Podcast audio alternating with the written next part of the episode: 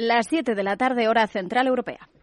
Capital Radio, servicios informativos.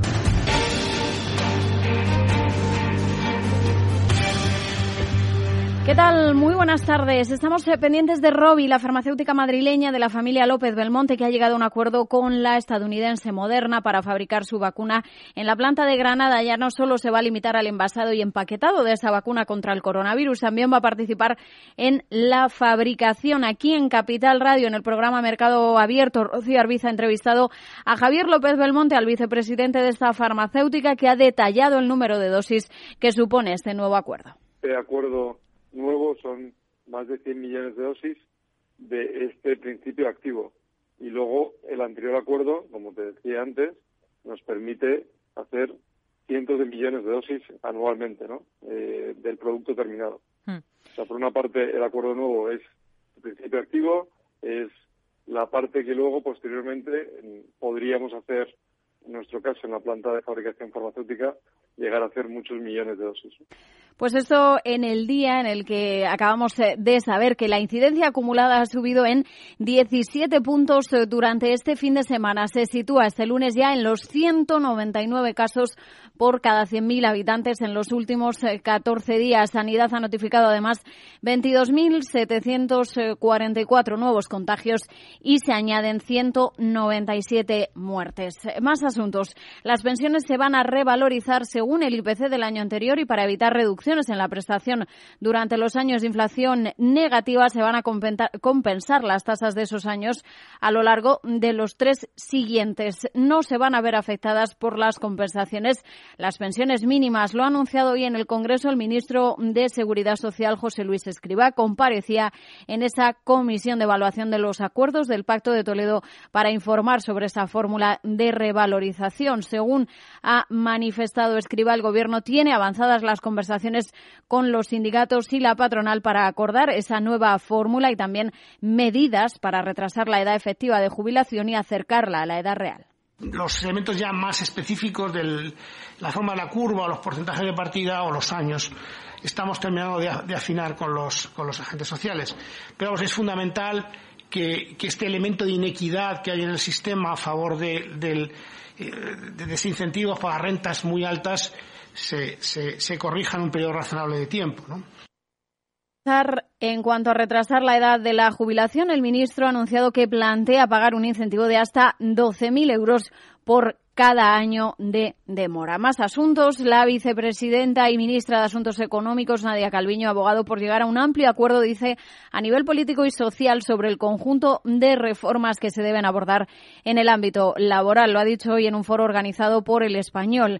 La ministra también ha señalado que existe una visión compartida en el seno del Gobierno y con los agentes sociales de que se debe mejorar y modernizar el mercado laboral. En ese foro ha hablado además sobre los fondos europeos. Dice que el plan de España para recibir esos 140.000 millones es muy equilibrado entre inversiones y reformas tendremos 140.000 millones de euros de inversión desde 2021 a 2026 y eh, un conjunto de reformas muy importante también. El presidente del Gobierno ya ha adelantado que se trata de un plan muy equilibrado entre las inversiones y las reformas. Este es un elemento muy positivo porque no se trata solo de rebotar y de crecer mucho a corto plazo, se trata justamente de que los cambios sean permanentes, tengan un impacto más estructural y nos permitan crecer eh, de forma más intensa y sostenible en el futuro.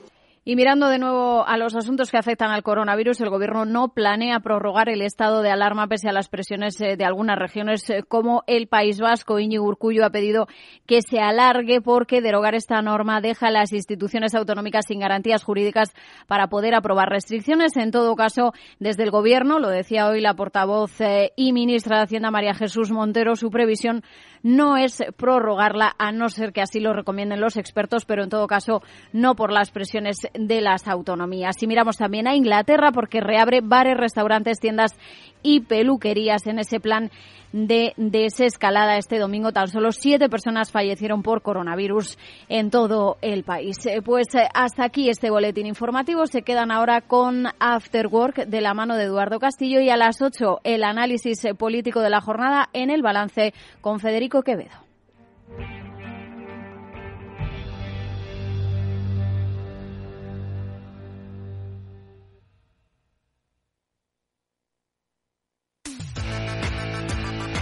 Te invitamos a la séptima edición del evento online de Bolsa e Inversión del año. Regístrate en el XTB Investors Day. 12 horas sobre los temas más candentes del mercado, formación práctica e interactiva. El sábado 17 de abril de 10 a 22 horas y retransmitido online. Toda la información y registro gratuito en xtb.es. Bueno, la siguiente consulta nos llega desde Bulgaria, desde Sofía, la capital. Julen, buenos días. Muy buenos días, eh, señor Vicente y señor Durante. ¿Sigue usted Capital Radio en Bulgaria? Sí, hombre, lo cojo por internet. ¡Arriba! ¿Eh? Capital Radio traspasa fronteras. Capital Radio sí es lo mejor, ¿eh?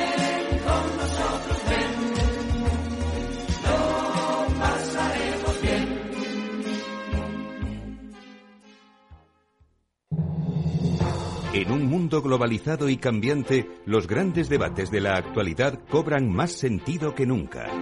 Cada lunes, a las 10 de la noche, Víctor Arribas analiza en Capital Radio los principales acontecimientos internacionales y cómo nos afectan a los españoles. Atalayar, las claves del mundo en tus manos, en Capital Radio.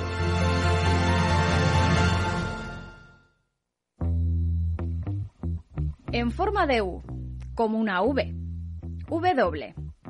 Una L, signo de Nike. Sopa de letras. ¿Cómo será la recuperación tras la pandemia? ¿Qué escenario dibujan los principales expertos de la economía española? La evolución global de la curva de la propagación de la pandemia es preocupante. Es preocupante.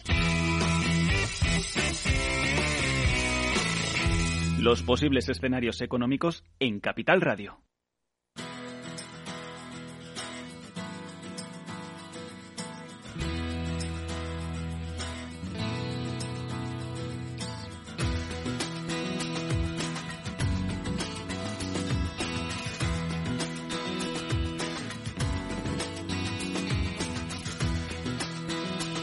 Después del trabajo, After Work, con Eduardo Castillo, Capital Radio.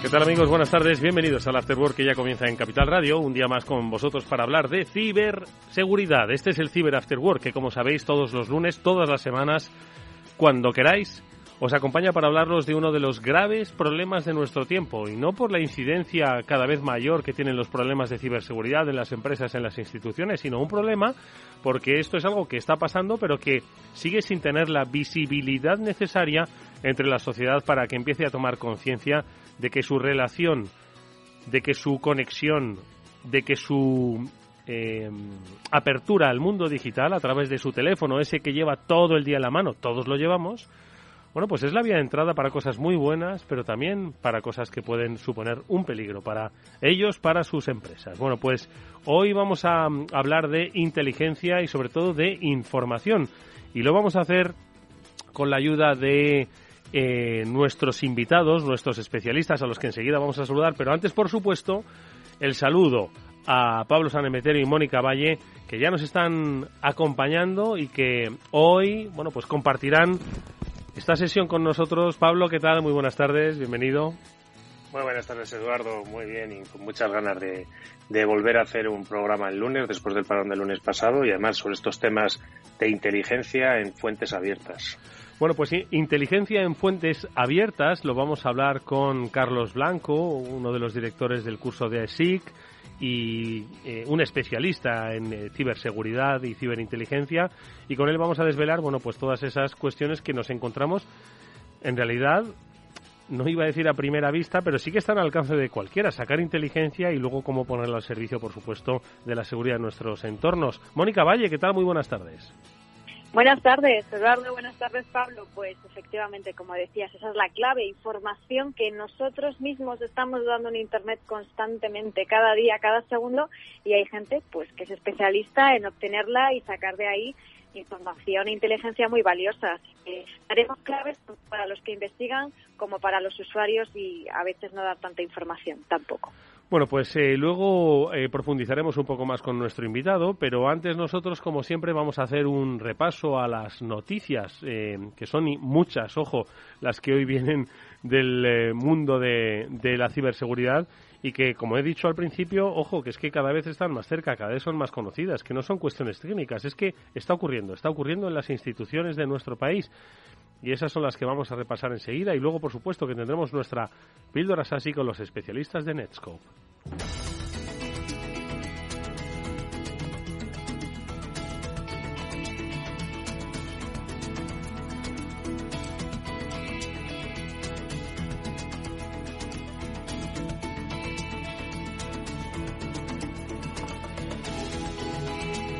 Bueno, si el otro día estábamos apuntando al SEPE, al Servicio Público de Empleo, hoy tenemos que apuntar al portal tributario, en este caso, del Ayuntamiento de Castellón. No es la primera vez que un ayuntamiento de nuestro país se ve afectado por una u otra incidencia de carácter de seguridad informática lo que sabemos, ¿qué es lo que sabemos? Bueno, pues eh, Mónica, mm, ¿qué es lo que ha pasado en Castellón? Es algo que en realidad, bueno, pues se vuelve a escribir la historia, no es algo desconocido, ¿no? Nada desconocido en absoluto. Pues en este caso ha sido un ciberataque que ha bloqueado como bien decía, eh, la sede electrónica, el portal tributario y también el sistema informático del Ayuntamiento de Castellón. Esto ocurrió eh, hace unos cuantos días, el martes 30 de marzo, y bueno, el Ayuntamiento hacía un comunicado diciendo que habían sufrido un ataque informático que había dejado inoperativas todos estos sistemas y que bueno afectaba a los 1.300 empleados del ayuntamiento. Estuvieron trabajando durante todos estos días eh, Policía Nacional, Centro Criptológico Nacional, la Agencia Española de Protección de Datos y bueno durante este tiempo, eh, pues como digo se ha estado investigando y precisamente hoy eh, se publicaba una, actualización en el periódico de Castellón en el que informan de que han encontrado durante la investigación información robada de esa web del Ayuntamiento de Castellón en la Deep Web que recordemos es la Internet profunda, por así decirlo, eh, donde, bueno, eh, no llegan esas técnicas de, de OSINT, ¿no? Donde se publican eh, de forma eh, más oculta información que los ciberdelincuentes en ocasiones utilizan también para ponerse en contacto. ¿no? Entonces, el ayuntamiento ha reconocido que han detectado ahí eh, información, todavía no se sabe porque la información, la investigación está en curso, pero bueno, probablemente sean datos que quizás quieren utilizar para chantajear y que paguen eh, ciertas cantidades monetarias al ayuntamiento para que no sigan publicándose esos datos, como hemos visto en otras ocasiones, no sabemos. El caso es que, para que os hagáis una idea, el ayuntamiento ha tardado 10 días en restablecer los servicios de atención a la ciudadanía, como la sede electrónica para realizar trámites, presentación de solicitudes y demás. Como hemos visto en otros casos, pues hay que estar verdaderamente atentos porque uno de estos ciberataques puede suponer una pérdida de servicio, unas consecuencias muy, muy graves. Madre mía, 10 días, no está nada mal, ¿eh? pensando que el ayuntamiento de Baltimore, ¿os acordáis cuando lo comentábamos la temporada pasada? Se pasó mes y pico con sus servicios todavía afectados y encima acabó pagando, ¿eh, Pablo? Sí, sí, no, desde luego. No está mal en que en 10 días se haya podido recuperar, sobre todo que teniendo en cuenta, bueno, pues que en este caso tenían las copias de seguridad bien hechas y que, bueno, pues es un plazo, entre comillas, razonable, 10 días, siempre y cuando tus servicios puedan seguir funcionando en modo manual. Pero, en general, lo, que decimos siempre, hay que tener en cuenta eh, cubrir tus vulnerabilidades, formar a tus usuarios para que no sean víctimas de, engaños y que estos ataques de ransomware no puedan entrar en tu organización y que comiencen a dificultar tu día a día. Formación, por cierto, eso es lo que va a hacer el INCIBE, que creo que va a gestionar una academia de, de hackers. Sí, sí, de hackers. Los hackers son los buenos, los malos son los ciberdelincuentes. Y con ello, pues pretende impulsar el talento en ciberseguridad. Mónica, ¿qué nos puedes contar? Que tú con el INCIBE tienes muy buena relación. Bueno, pues muy Seguro que vais a ser profesores, ¿eh? Vais a ser profesores, Mónica y, Pablo, seguro, ¿eh? Bueno, de momento se ha hecho el, el, anuncio, es todo lo que, lo que sabemos, pero es un anuncio muy interesante. Como bien decías, pues el INCIBE, que es el Instituto Nacional de Ciberseguridad, ha anunciado que va a gestionar una academia hacker para formar ese talento y para formar especialistas en ciberseguridad y van a participar estudiantes a partir de 14 años que bueno o bien quieran eh, dirigir su carrera hacia este campo también pues bueno eh, adquirir esas habilidades digitales que como sabemos son tan importantes no entonces bueno pues INCIBE va a ser digamos el brazo ejecutor de esta iniciativa y estaremos atentos a novedades en este sentido Pablo, ¿qué te parece? Eh, empezamos pronto porque siempre hemos dicho ¿no? que esto tiene que partir del cole, del instituto y que bueno que sean siempre hemos dicho que hay una necesidad de talento en ciberseguridad importante, ¿no? Pero bueno, que empiece temprano, bueno, es una buena noticia, ¿no te parece? Desde luego, me parece que es una oportunidad muy bonita para, para los jóvenes el poder acercarse a la ciberseguridad y ir labrándose un futuro en este mundo tan, tan bonito y que tanto me apasiona. Y pues todas las iniciativas en este sentido de formación que, lideran el INCIBE, pues francamente son pues algo que era muy necesario en la sociedad, el poder tener esa facilidad de formar a perfiles desde los 14 y espero, pues oye, que a cualquier edad, de 50, 60 años, cualquier persona se puede acercar a este mundo y tener una oportunidad laboral en ciberseguridad, que es algo muy necesario porque hace falta mucha gente y muchas manos. Mucha gente para luchar contra los malware, porque de ellos vamos a hablar en dos sentidos. Eh, enseguida con los especialistas de Netscope vamos a conocer cómo este incluso se convierte en un servicio poco menos que para delinquir. Ahora nuestro especialista en la materia, Federico Tetti de Netscope, nos lo va a contar. Pero antes, ¿qué es lo que ha pasado con los teléfonos de Gigaset que han hackeado sus eh, servidores de actualización para meter un malware? Mónica, ¿qué es lo que ha ocurrido exactamente? Pues eh, en este caso, como bien decías, un malware que se ha descubierto los últimos días en, en, teléfonos Android de esta marca y se estaban instalando utilizando los servidores de, de actualización fue el pasado 27 de marzo cuando pues varios usuarios comenzaron a, a, quejarse, ¿no? Decían que las aplicaciones móviles aparecían instaladas en sus dispositivos y que no habían dado su consentimiento para ello. Entonces, pues ahí es cuando empezó a investigarse y se supo que había ocurrido esto. Los usuarios habían subido algunas muestras a Virus Total, que recordemos que es una web muy interesante donde se pueden subir tanto piezas de software como URLs para verificar si tienen algún tipo de malware y ahí detectaban que, que eh, había un adware que es un malware que tiene como objetivo mostrar anuncios a los usuarios que parece que no quizás no es tan grave pero algunas además de mostrar anuncios no solicitados también instalan otro tipo de aplicaciones maliciosas como es el caso. ¿Qué te parece Pablo? Pues un ataque en, en, la línea de los que siempre hemos hablado de la cadena de suministro, muy parecido al de SolarWinds, eh, que hablamos a principios de finales de año pasado, principios de, este año, en el cual, pues oye, se toma el control de la infraestructura de actualizaciones y a través de ahí es donde depositas el malware en los dispositivos de los usuarios.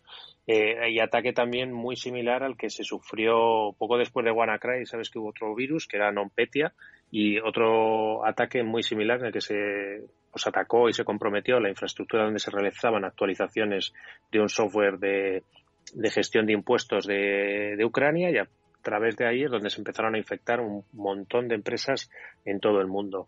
Eh, hay que tener siempre muy mucho cuidado con las vulnerabilidades, estar muy pendiente de los sistemas y en el caso de los sistemas de actualización de software aún más, con un ojo mucho más importante porque todos los programas van a ver si hay actualizaciones y en el momento en que los malos pongan una actualización maliciosa, todo el mundo se la descarga y se ve infectado.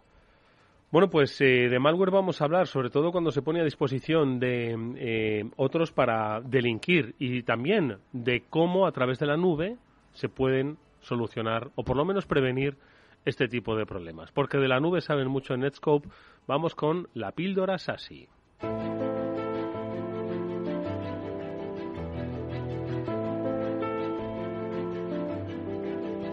Bueno, y es Federico Tetti quien hoy repite con nosotros, recordamos que es ingeniero preventa de Netscope y con él queremos saber primero qué es lo que ocurre, porque es que este, este mundo de la ciberseguridad es fascinante. Hoy nos encontramos que es que hay un malware as a service, un malware como servicio, hay gente que te lo pide para, para delinquir. Federico, ¿qué tal? Buenas tardes. Hola, ¿qué tal? Muy buenas tardes.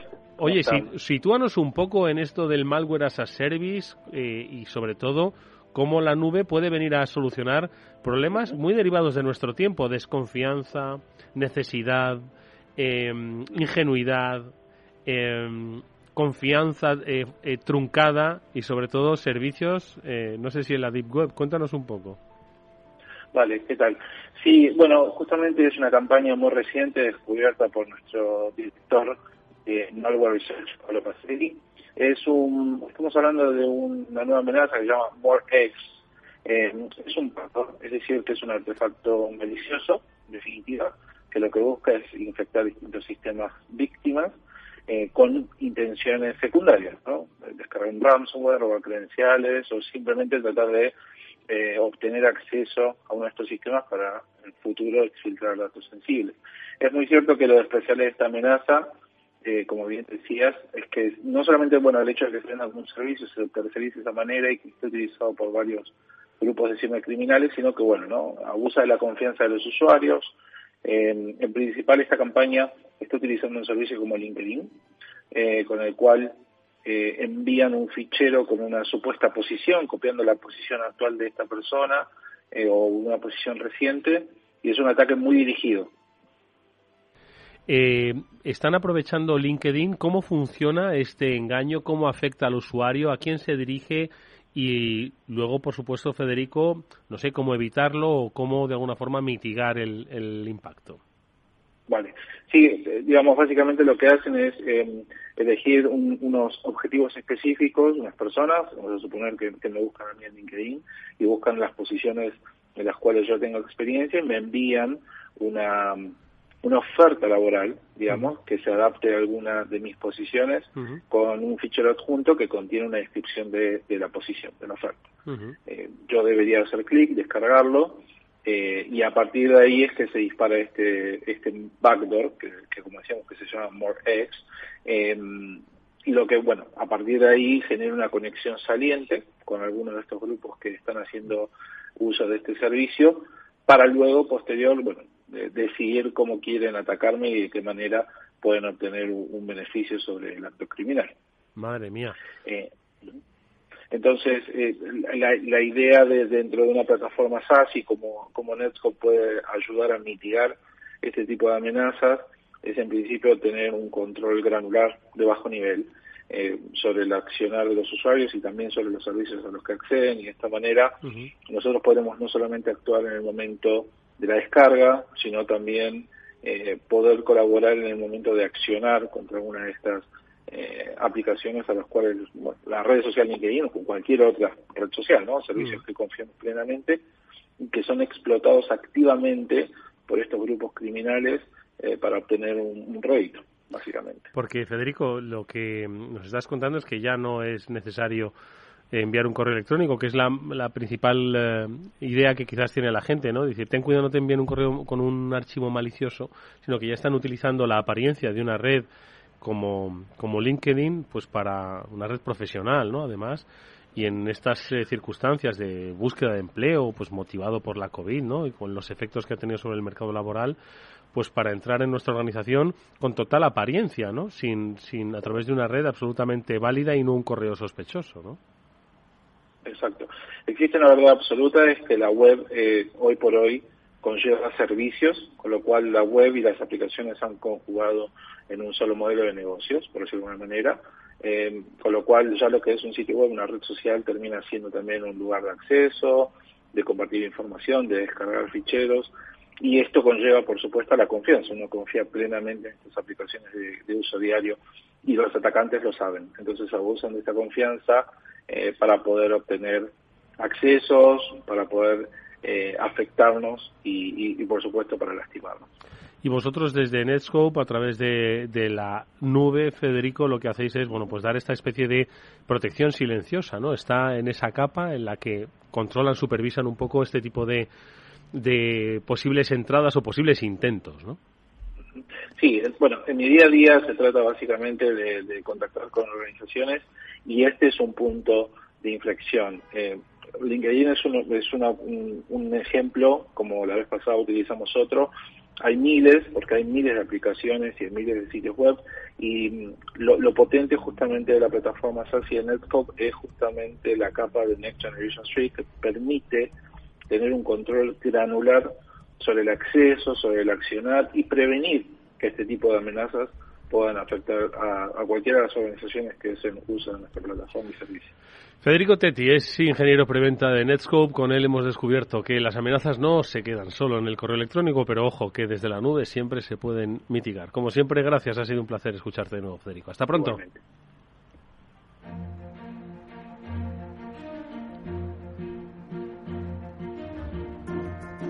Bueno, y nosotros enseguida vamos a saludar ya a nuestro invitado, a Carlos Blanco, director general del curso de AESIC, pero antes, Pablo, sí que me gustaría, lo mencionaba antes eh, Mónica, ¿no? O SINT, inteligencia de fuentes abiertas. Exactamente esto que es, lo digo para nuestros eh, oyentes eh, y algunos presentes, como siempre me incluyo, ¿no? Exactamente qué es, por qué es importante conocer el funcionamiento de las fuentes abiertas en el terreno, además de la ciberseguridad. Estaríamos hablando de la ciberinteligencia. ¿Por qué es tan importante hoy conocer el espectro SINT? Pues como todas las actividades de inteligencia tienen su origen en la, en, la parte militar. En la parte militar la inteligencia sirve, pues se define un ciclo de vida del proceso de inteligencia en el cual se tratan de obtener unos eh, unos objetivos de información, es decir, quiere saber qué es lo que está haciendo el resto de, posibles eh, aliados o enemigos que tengas cerca. Tenlo en cuenta en el entorno militar hace ya tiempo. Es importante conocer pues qué es lo que están haciendo tus, tus vecinos un poco y, si están preparando algún tipo de acción. En este tipo, con este, con este prisma de inteligencia eh, militar, pues se tiene inteligencia en muchas áreas. Tenemos inteligencia económica, tenemos inteligencia de señales, tenemos inteligencia sobre personas y una fuente de inteligencia o de información para, para generar esa inteligencia con la cual luego se van a tomar decisiones, está basada en fuentes abiertas. Fuentes abiertas es todo aquel eh, elemento o toda aquel eh, fuente de información que se puede consultar en Internet. Estos son redes sociales, es información que se publica en medios de comunicación, es mm, información incluso a veces que se pueda extraer de, fugas de información que se han puesto eh, públicas, todo orientado a cumplir los objetivos de información que se han marcado en ese, en ese ciclo de inteligencia. Carlos Blanco es nuestro invitado. Carlos, buenas tardes. ¿Qué tal? Buenas tardes. Pero Carlos, lo, interesante no está en la Deep Web, sino en las fuentes abiertas a las que, entre comillas, tenemos acceso todos. Sí, eh, efectivamente. Hay que entender que las fuentes abiertas hoy en día, o todo lo que podemos encontrar en este caso, lo que estamos hablando es de Internet, eh, es, muchísima información. Entonces, el, ahí se encuentran piezas de información que pueden ser muy útiles para, para cumplir aquellos objetivos, ¿no? esas necesidades de conocimiento que tengamos y por lo tanto tenemos que ser capaces de saber explotar estas fuentes de información. Bueno, pues nuestro invitado, al que hemos saludado brevemente, es licenciado en Ciencias Políticas. Eh, vais a entender ahora mismo su perfil y también, eh, por primera vez, yo creo que tenemos a, a un, a un hombre del el mundo de la ciencia política y de las relaciones internacionales en el sector de la ciberseguridad. Digo en este programa, ¿eh? que siempre tenemos a matemáticos, a informáticos, a ingenieros, ¿no? Pero Carlos Blanco es licenciado en políticas, es especialista en relaciones internacionales y análisis de inteligencia, mm, con muchos aspectos relacionados con el mundo de China y la, y la antigua Yugoslavia. Eh, se desempeña como responsable de unidad de información en el sector financiero y es además, bueno, pues un especialista en seguridad, defensa y relaciones internacionales, así como un gestor de talento a través de la formación en AESIC. Y mm, la idea, Carlos, es que quien necesita de esta información tan, eh, digamos, pormenorizada es eh, principalmente una información para prevenir un ataque de ciberseguridad o qué podemos hacer con esa información? ¿Para qué queremos una información tan, tan meticulosa? Sí, bueno, en principio, en realidad, la información puede servir a cualquier necesidad que, tengamos, ¿verdad?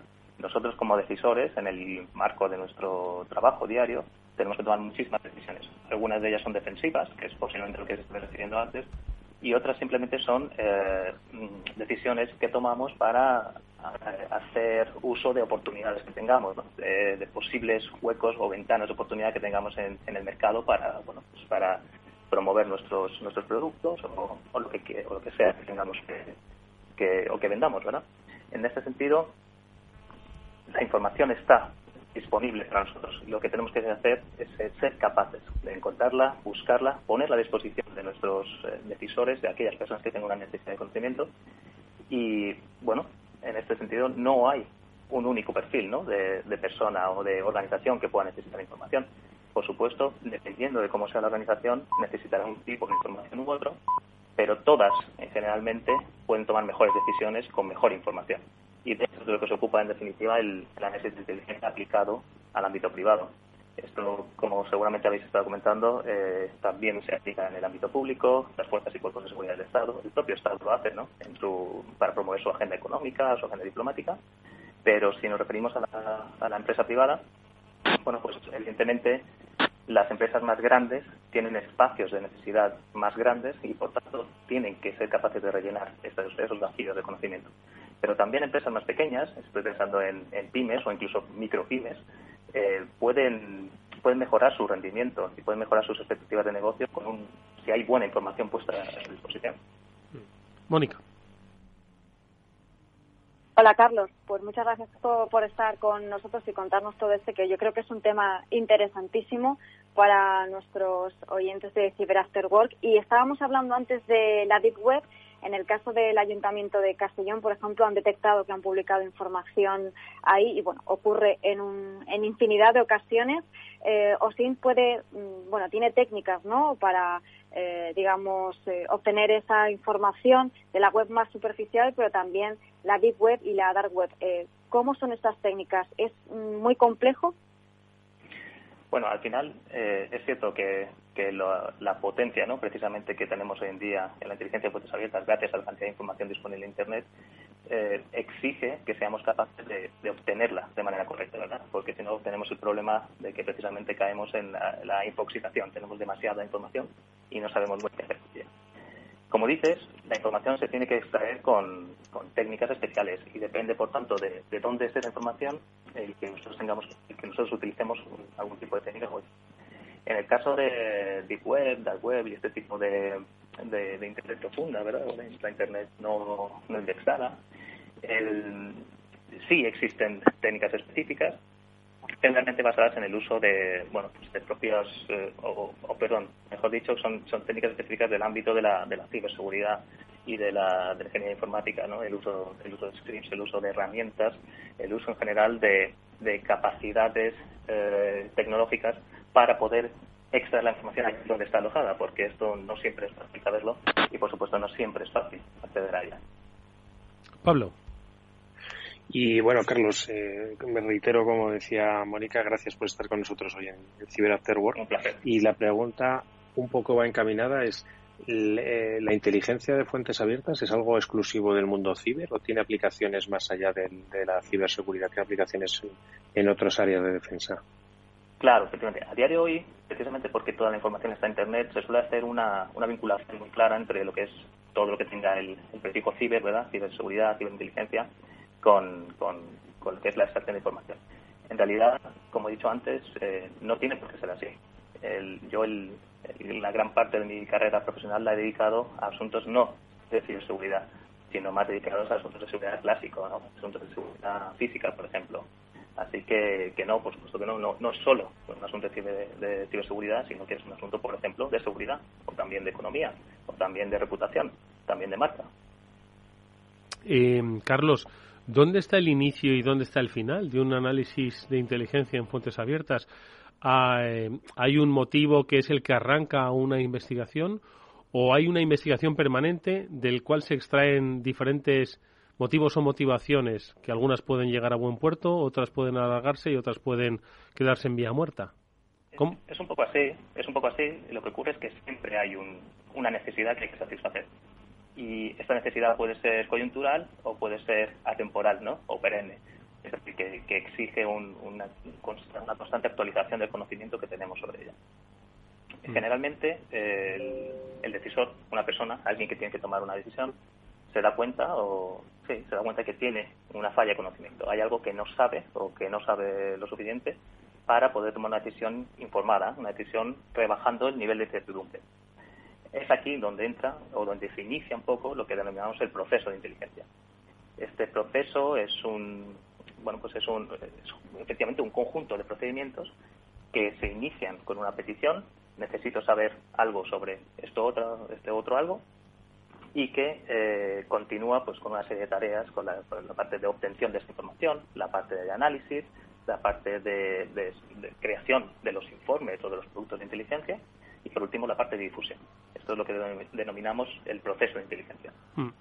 Carlos, eh, una pregunta, eh, y no, no estoy de broma.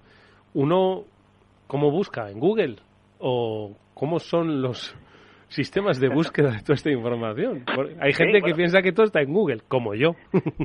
Bueno, eh, uno busca en Google, entre otras muchas cosas, uno busca en Google, por supuesto. Hay, hay cosas, es decir, el, el trabajo del analista de inteligencia, entre otras cosas, ha de ser eficiente y por tanto si algo está en Google o perdón si algo se puede acceder mediante una búsqueda de Google pues eh, simplemente se, se, hace lo que ocurre es que los analistas de inteligencia están muy habituados a extraer la máxima potencia del buscador de Google entre otros con el uso de los denominados dorks los, los booleanos ¿no? la generación de, de preguntas un poquito más eh, más eh, complejas a Google para que la respuesta sea, sobre todo, mucho más enfocada. Porque si yo, por ejemplo, busco una única palabra, ¿verdad?, en el buscador de Google, recibo millones de resultados. Pero si soy capaz de que mi pregunta eh, vaya acotando el campo de resultados que recibo, al final soy capaz de encontrar la información que yo realmente estoy buscando. Pero esta es una de las muchas cosas que se hacen. Luego, por supuesto, existen sistemas automatizados para buscar en, en, y, luego, por supuesto, la creatividad de los analistas, ¿no? el ir a buscar allí donde, gracias a la experiencia que uno acumula, sabemos que está información, ya sean estos foros, ya sean páginas web, medios de comunicación, redes sociales, etcétera. Hmm. Boni. Pues eh, en este sentido, antes nos estabas contando, Carlos, qué tipo de eh, perfiles o de personas se pueden dedicar a OSINT y me parece que es muy interesante porque siempre decimos que la ciberseguridad es muy transversal y este es uno de los ámbitos que yo creo que puede trabajar en, eh, en ello alguien no necesariamente técnico, sino que adquiera y que entrene esas capacidades, esas técnicas y que entienda estos métodos, estos métodos, por ejemplo, los que explicáis en, en vuestro máster en ISIC. Eh, ¿Qué tipo de personas pueden trabajar en, en OSINT y también qué, qué salidas profesionales tienen en este sentido? En, inteligencia, eh, sobre todo si estamos hablando de inteligencia de fuentes abiertas y en el ámbito privado, puede trabajar prácticamente cualquier persona.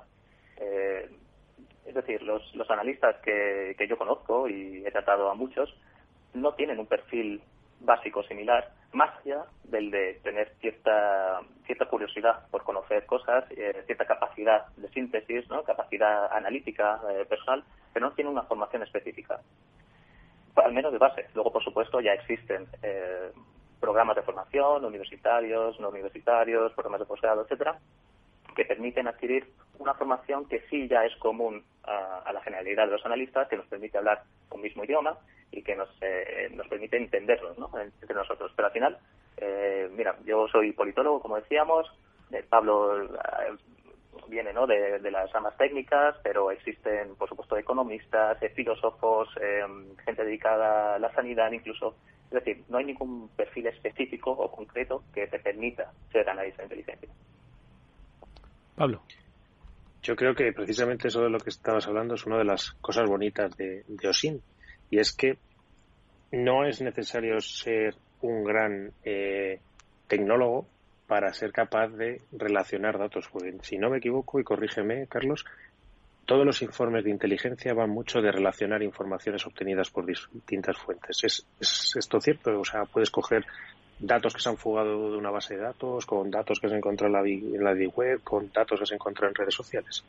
Sí, un analista está intentando de alguna manera eh, construir un puzzle y las piezas serían las precisamente las, las pequeñas las piezas valga la redundancia serían las piezas de información ¿no? que, que vamos rescatando en este caso de, internet y eh, perfectamente el, el objetivo principal de un informe es precisamente a partir de esas pequeñas eh, píldoras de información ser capaz de construir un relato cohesionado, un relato que tenga sentido, que vaya de un punto A hasta un punto B y que permita entender por qué de una pregunta dada, oye, necesito saber qué pasa con este tema, al final por qué el analista responde, bueno, pues lo que pasa es esto. Y esto no pasa porque yo te lo diga o porque yo me lo estoy inventando, porque mi experiencia, sino porque he sido capaz de buscar en torno a este tema, he sido capaz de encontrar piezas de información que hablan de ello y he sido capaz de, ponerlas en relación unas con otras.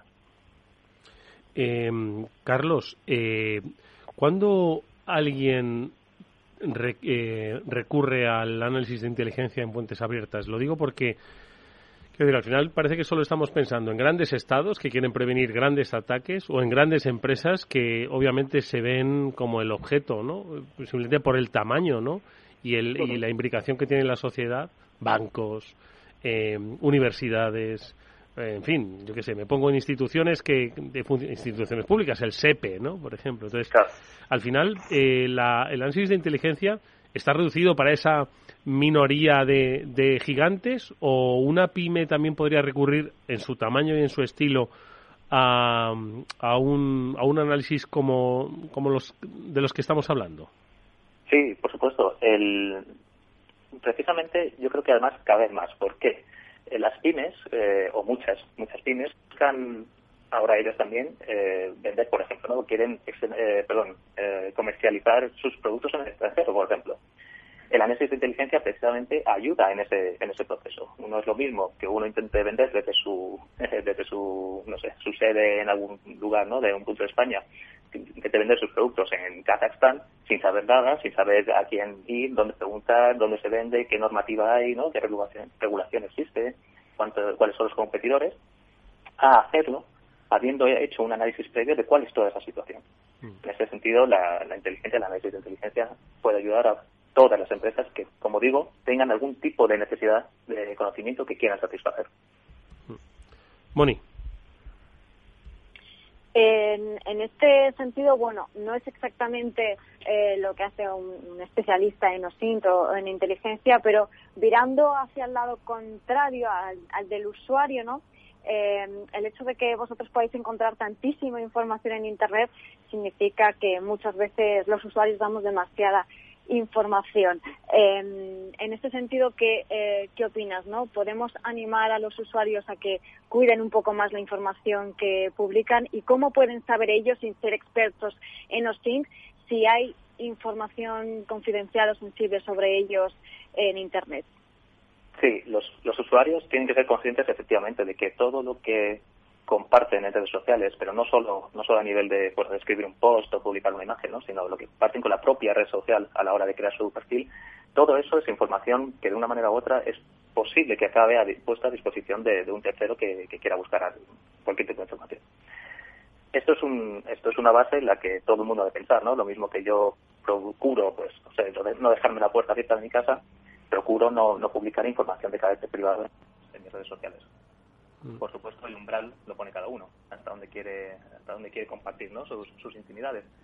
Pero creo que es una buena, una buena idea el, pensar que cuando uno está haciéndose un perfil en Twitter, por ejemplo, ¿no? para empezar a Twitter y demás, es una saber que todo lo que tú estás poniendo ahí puede ser leído por cualquier persona. Pero leído no solo que escribes, sino leído de dónde vienes, leído tu nombre, leído eh, desde dónde publicas, por ejemplo, ¿no? Suponiendo que tengas esa, esa opción eh, habilitada. Por lo tanto, sí, los, los usuarios han de ser, bueno, han de asegurar que, que su información privada está a buen recaudo. Mm. Pablo.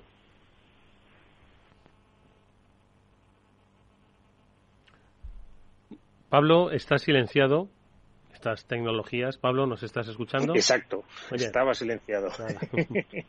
Perdonar. Nada, estaba preguntándole a Carlos y me estaba preguntando en voz alta también un poco si crees que si la gente fuera consciente de la información que se puede extraer a través de redes sociales y mediante técnicas SUSIN, ¿sería un poco más cuidadosa a la hora de compartir información? ¿O crees que esto va a ser un poco, no, nos iba a dar un poco lo mismo? Bueno, yo creo que, en general sí, ¿no? La gente podría ser un poco más cuidadosa. Eh, lo que ocurre es que es verdad que hemos alcanzado un punto en el que, vamos a ver, las propias redes sociales o el, motivo de las redes sociales o el objetivo cuando, cuando se hace un perfil en una red social es precisamente compartir. Así que en ese sentido me parece difícil que esta, que esta tendencia o esta actitud eh, se modifique sustancialmente. No obstante, como digo, sobre todo cuando se piensa en términos de seguridad, ¿no? la seguridad de uno mismo, de su privacidad, yo creo que sí. Eh, bueno, creo que sí hay que haber más concienciación al respecto y se intenta, cuando uno se va de vacaciones, pues no, no poner directamente la foto de, bueno, nos vamos de vacaciones tres meses, eh, ¿no? Y aquí se queda mi casa completamente vacía. Hmm. De hecho, seguro que Carlos recordará, y muchos de los oyentes y vosotros, Pablo, Mónica, una especie de de anuncio para concienciar, no sé si era en Dinamarca, en Alemania, en Holanda, no me acuerdo muy bien, eh, pues que fingían una carpa donde había un adivino, ¿no? Y lo fingían en medio de la calle, invitaban a la gente, oye, ¿por qué no siéntate aquí que el adivino te va, a decirte tres o cuatro cosas? Y detrás de esa carpa había un equipo de, de hackers buscando información eh, en eh, pública, en redes abiertas, eh, sobre esa persona. Y este adivino pues le iba pues diciendo, pues te estás a punto de comprar un coche, has pedido un préstamo para ello, y le iba contando algunos aspectos. Y la gente se le iba quedando amarilla la cara, ¿no? Porque decían, madre mía, saben todo esto de mí. Y luego pues el, desvelaban al final, ¿no? Caían unas lonas eh, de esa carpa y veían al equipo de informáticos, al equipo de hackers, eh, navegando con toda su, su, información que era pública, ¿no? Y la gente se quedaba, no sé si lo recordáis, pero la gente se quedaba absolutamente eh, acongojada, ¿no? Decían, madre mía, de lo que me han hecho ser consciente, ¿no? Entonces yo creo que sí que, sí que, sí que, no sé, faltaría un poco, ¿no crees, Carlos? ¿Perdón? Digo que, que vendría bien un poco de concienciación, ¿no? sí, sí, sí, ese tipo de cosas son como un bofetón de realidad, ¿no? Eh, pero bueno, también eh, no me gustaría que quedase la idea de que, bueno, de que los analistas están ahí eh, siempre intentando buscar, ¿no? Nuestras, nuestras intimidades más secretas y demás, ¿no? Al final, lo que hacen los analistas son, son las, las técnicas que utilizan son absolutamente legales, legítimas, y como digo, eh, en fuentes abiertas se trabaja solo con información públicamente disponible. No existe ningún tipo de procedimiento de, no sé, de, hackeos de cuentas ¿no? o de, intentar acceder a esa información que no está públicamente disponible. Hmm. Pablo. Y quería preguntarte, Carlos, a nuestros oyentes que nos estén oyendo o que estén dudando sobre si esto de los siguientes para ellos, ¿dónde pueden formarse? ¿Existen cursos o, o hay programas donde formarse en, en, ser analista de OSINT? Sí, desde luego. Ya, por suerte, desde hace, desde hace varios años existen eh, multitud de iniciativas, hay como decía antes, de, diversos tipos, ¿no? Que, bueno, a las que uno, dependiendo de la edad, dependiendo de, la, posibilidad de, compromiso que tenga, ¿no? En términos de, tiempo y de intensidad, a la que uno puede, a la que uno puede sumarse. Hay, hay, por supuesto, hay másteres en inteligencia, hay, hay posgrados y además hay cursos que, que bueno, eh, determinadas asociaciones están promoviendo para precisamente conformar o, hacer más robusta la comunidad de inteligencia española, ¿no? Entre ellos tenemos el que, bueno, pues el que yo tengo la suerte de coordinar, el, curso de, inteligencia en fuentes abiertas en Internet, OSEN, que lo, coordino en el marco del, del, trabajo de la Alianza Española de Seguridad y Crisis, AESIC. Este es un, curso que sirve para gente que esté iniciándose en este asunto ¿no? que llamamos de análisis de inteligencia de fuentes abiertas o que ya siendo eh, digamos un, un analista eh, bueno tenga tenga necesidad de, conocer más eh, más espacios propios del análisis de inteligencia mm. Y ahí, bueno, tú eres politólogo, eres especialista en relaciones internacionales. Entiendo que esto es una disciplina abierta donde, que decir, se necesita obviamente cierto conocimiento técnico, ¿no? Por lo menos cierta sensibilización con el, con, con el mundo digital, ¿no? Pero que no es necesario, entiendo, Carlos, tener esa profundización de conocimientos que puede llegar a tener, por ejemplo, Pablo, ¿no? Nada, absolutamente, y, y, mucho menos como Pablo, ¿no? Que sabe, que sabe muchísimo. No, no, no, porque el, efectivamente, toda la información está en Internet y por tanto es, es inevitable que, te tengas que relacionar con un ordenador y, extraer la información ¿no? a, partir de, a partir de ahí. Por tanto, sí, hace falta una cierta sensibilidad, hace falta entender cómo funcionan las redes sociales, por ejemplo, cómo funcionan los blogs, los foros, ¿no? Eh, ese tipo de cosas, pero no es necesario en absoluto tener, tener un nivel eh, de conocimientos técnicos avanzados, porque, como, como bien señalabas, los perfiles de los analistas son muchísimos. No hay de verdad que no, que no es necesario ser un especialista en, ingeniería, informática, ni nada, ni nada por el estilo. Moni. Y para centrarnos, por ejemplo, en redes sociales, ¿qué tipo de técnicas se tienen que usar, Carlos? Porque eh, nosotros estamos acostumbrados eh, a, bueno, pues eh, en el buscador ponemos una palabra, un hashtag y nos sale eh, lo que quiere la red social que nos aparezca, ¿no? Pero vosotros usáis técnicas muy sofisticadas, no solamente de búsqueda, sino también eh, herramientas para encontrar absolutamente de todo, ¿no? Y esto los usuarios que no están muy basados en esto eh, realmente se sorprenden. ¿Qué se puede encontrar, por ejemplo, por poner un ejemplo solamente, en una red social? Sí, el, al final lo que ocurre con las redes sociales, sobre todo más que la, capacidad de o las técnicas para, para, buscar la información, lo que hay que lo que aplicamos son las técnicas para procesar esa información, ¿no? Todo parte, como tú bien dices, de, un, de algún tipo de búsqueda más o menos compleja y esto o para esto existen también eh, softwares específicos, ¿no? Los que tú que te permiten generar preguntas muy complejas, muy largas, muy amplias, ¿no? que van filtrando toda la información, por ejemplo, supongamos en Twitter, para que tú al final obtengas solo aquellas, aquellos detalles que quieres, que quieres conocer, ya sean desde, por supuesto, menciones que, has recibido hasta compartir determinados archivos o, por ejemplo, ver solo determinadas fotografías o, no sé, eh, prácticamente cualquier cosa que tú quieras conocer que haya sido publicado, compartido o escrito en una red social dada. Mm. Eh, Carlos, ¿quién recibe la información? Eh, ¿El jefe de información, el CEO de una compañía, el CISO, el, consejero delegado? Eh, ¿Quién recibe esta información? Porque al final creo que tan importante es recopilar esta información como interpretarla y saber un poco, bueno, pues tomar decisiones en función de la información que has porque al final, bueno, es una información muy certera, pero la decisión siempre está sujeta, bueno, pues a ciertos y errores, ¿no? Sí, sí, sí, y absolutamente así. El, el analista, se suele decir, ¿no? El analista nunca toma decisiones, el analista presenta pues, un, resultado de investigación y es un tercero el que toma la decisión. Este tercero, efectivamente, puede ser, dependiendo de la empresa, puede ser desde el, desde el CEO, puede ser el presidente, puede ser el CISO, eh, bueno, puede ser cualquier persona que, que tenga una necesidad de saber porque tiene que tomar decisión. Efectivamente, todos, digamos, ¿no? todos tenemos necesidad de saber en, nuestro, en nuestro día a día, pero no todos tenemos que tomar decisiones relevantes eh, de negocio eh, en, torno, en torno a esas, ¿no? esas oportunidades. Por tanto, una unidad de inteligencia, una unidad de información, siempre está mejor aprovechada cuando sus productos pueden ser utilizados por estas personas con capacidad de acción para tomar decisiones mejor informadas. Y, y en el tema de la ciberseguridad, Carlos, ¿cómo se percibe que una información que circula por redes abiertas puede constituir una amenaza? Porque obviamente no te van a decir, oye, mañana vamos a atacar a tal compañía o vamos a ver si se puede vulnerar su sistema, ¿no? Entonces, ¿cómo interpretamos en el terreno de la ciberseguridad? ¿Cuáles son los, las señales que a vosotros, los expertos en inteligencia, os hacen decir que quizás hay un riesgo de amenaza?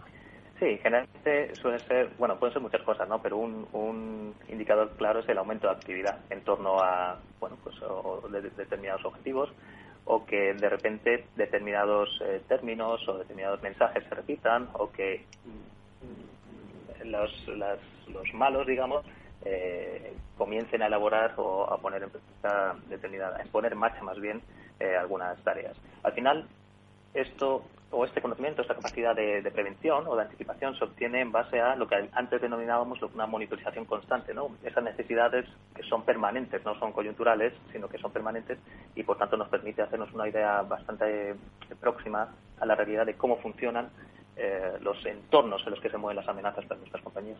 Mm. ¿Qué te parece, Pablo? Pues la verdad es que me parece algo que me gustaría que todas las empresas lo tuvieran en su en su radar, porque tomar decisiones informadas es algo que todos deberíamos hacer en nuestro día a día y que muchas veces quizás por motivos de tiempo o, por motivos económicos no tenemos la capacidad de, tomar. Hmm. Mónica.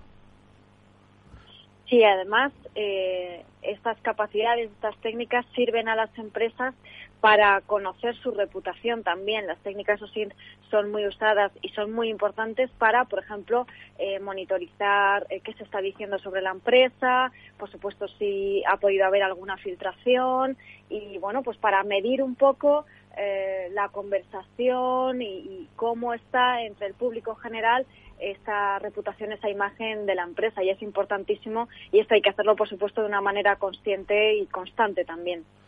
Bueno, pues no nos queda nada más que pedirle a nuestro invitado, a Carlos Blanco, pues que nos dé una última recomendación. Decía Pablo, Carlos, que, es que todas las empresas tienen que tener cierta sensibilidad hacia eh, bueno, pues el análisis de la información, especialmente a la hora de tomar decisiones, ¿no? Y yo creo que lo que has comentado, si hay un flujo mayor de información sobre nuestra compañía, llama la atención. Bueno, pues vamos a invitarles, danos unos últimos consejos para que se empiecen a interesar por el mundo de la inteligencia y que no piensen que solo forma parte de un, un programa hoy especializado, este Cyber que ha decidido tocar el tema. Adelante con ese consejo, Carlos. sí, sí, yo creo que eh, en definitiva el, esfuerzo que, supone ¿no? el, antes de tomar decisiones, es decir, bueno, vamos a parar un momento, vamos a ver qué, sabemos de esto, qué no sabemos de esto, el esfuerzo que supone y el, el, coste incluso que pueda suponer en, tiempo y, en dinero, al final eh, se ve absolutamente mejorado por los beneficios que tiene el tomar una buena decisión. En, un ambiente o en un entorno, mejor dicho, tan competitivo como el actual, en el que las empresas luchan por, por nichos cada vez más pequeños de mercado, tomar buenas decisiones es sin duda un valor eh, añadido de grandísima potencia que ofrecen las, las, unidades de inteligencia. Así que yo animo a todos aquellos que puedan y que quieran a que, se acerquen a este mundo y que, que pregunten, que busquen, porque seguro que saldrán beneficiados. Bueno, pues Carlos Blanco hoy ha sido nuestro invitado, especialista en inteligencia, especialista en análisis de fuentes abiertas y profesor, es director del curso de AESIC, que como ya nos ha contado, no requiere, eh, hombre, requiere sensibilidad, interés, algo de conocimiento, pero insisto, quizás esta es la vía por la que vosotros, que no sois demasiado tequis, eh, podéis acceder al mundo de la ciberseguridad, que como hemos dicho por activa y por pasiva en este programa, va a necesitar de muchas manos y muchas mentes sobre todo. Carlos, muchísima suerte y gracias por haber estado con nosotros en este programa y hasta muy pronto. Muchísimas gracias a todos vosotros, gracias por tenerme. Un saludo cordial. Por cierto, eh, Carlos, disculpa brevemente que me lo recordaba Pablo. Oye, que cómo se apunta uno al curso. Claro, que no, hemos hablado del curso y no hemos dicho cómo se apunta uno. Claro, efectivamente. Mira, www.aesic.com Allí, lo, allí podrán encontrar toda la información. El curso comienza el 20 de mayo, todavía estamos a tiempo ¿no? de, apuntarnos. Y, de verdad es un curso interesante. El, profesorado es de primerísimo nivel aquí en, España y esto lo puedo, lo puedo asegurar. Pablo, Pablo está entre ellos y todos aquellos que participan son absolutos expertos en la materia que imparten. Así que, por supuesto, 100% online y, y nada más. Bueno, pues ahí está nuestra recomendación a esic.com. Echarle un vistazo. La Alianza Española para la Seguridad, eh, uno de sus profesores, Pablo Sanemeterio, así que eso le da, por supuesto, mucho caché. Carlos, gracias de verdad. A todos vosotros, muchísimas gracias y un saludo. Y lo dicho, pues eso, al profesor Sanemeterio, Pablo, que muchas gracias, que nos vemos la próxima semana. Mónica Valle, por supuesto, ella es más maestra que ninguno. Gracias, Mónica. Nos vemos la semana que viene. Buenas tardes. Por cierto, que estará Silva Orejón, eh, Orejón con nosotros, eh, así que no os lo perdáis, ¿vale? Venga, hasta el lunes próximo. Adiós. Adiós.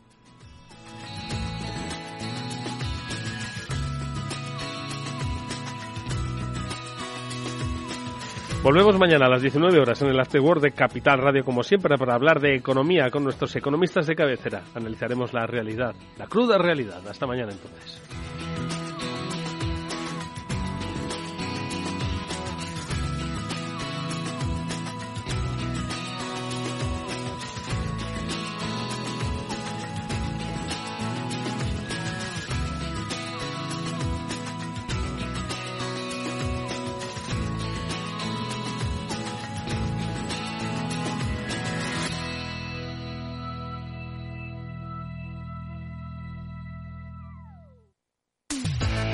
Atención oyentes, noticia de alcance para inversores. XTB elimina las comisiones. Ahora con XTB puedes comprar y vender acciones y ETFs con cero comisiones. Has oído bien, cero comisiones hasta 100.000 euros al mes. Entra en xtb.es y abre tu cuenta en menos de 15 minutos. El proceso es 100% online y podrás comprar o vender cualquier acción por cero comisiones. xtb.es. Riesgo 6 de 6. Este número es indicativo del riesgo del producto siendo uno indicativo del menor riesgo y 6 del mayor riesgo. Escuchas Capital Radio, Madrid 105.7, la radio de los líderes. ¿Sabes cuál es el mejor dial para escuchar Capital Radio? Tu móvil. Ya tienes disponibles las versiones de iOS y Android de Capital Radio. Y si quieres escucharlas en tu coche, lo tienes muy fácil. Empareja el Bluetooth de tu coche con tu móvil o tableta, entra en la app de Capital Radio y ya lo tienes. Escucha Capital Radio en digital. Y si te preguntan qué escuchas, no lo dudes. Capital Radio.